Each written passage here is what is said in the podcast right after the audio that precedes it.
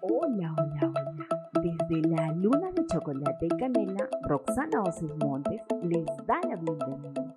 Les traemos un delicioso poema que se llama La luna repostera. Inspirada y glamorosa, coge el mandil rosa y gorra de repostera. A la impecable mesa acudieron asistentes de modales refinados.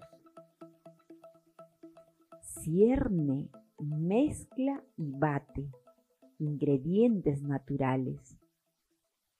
En la quequera vierte una sonriente masa que al horno mágico pasa.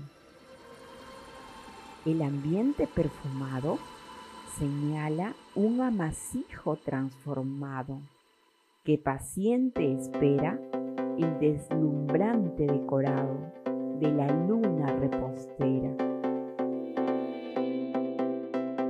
Si te gustó el poema La luna repostera, compártelo y pasa la voz que estamos en la luna de chocolate y canela. Y de nuestra parte,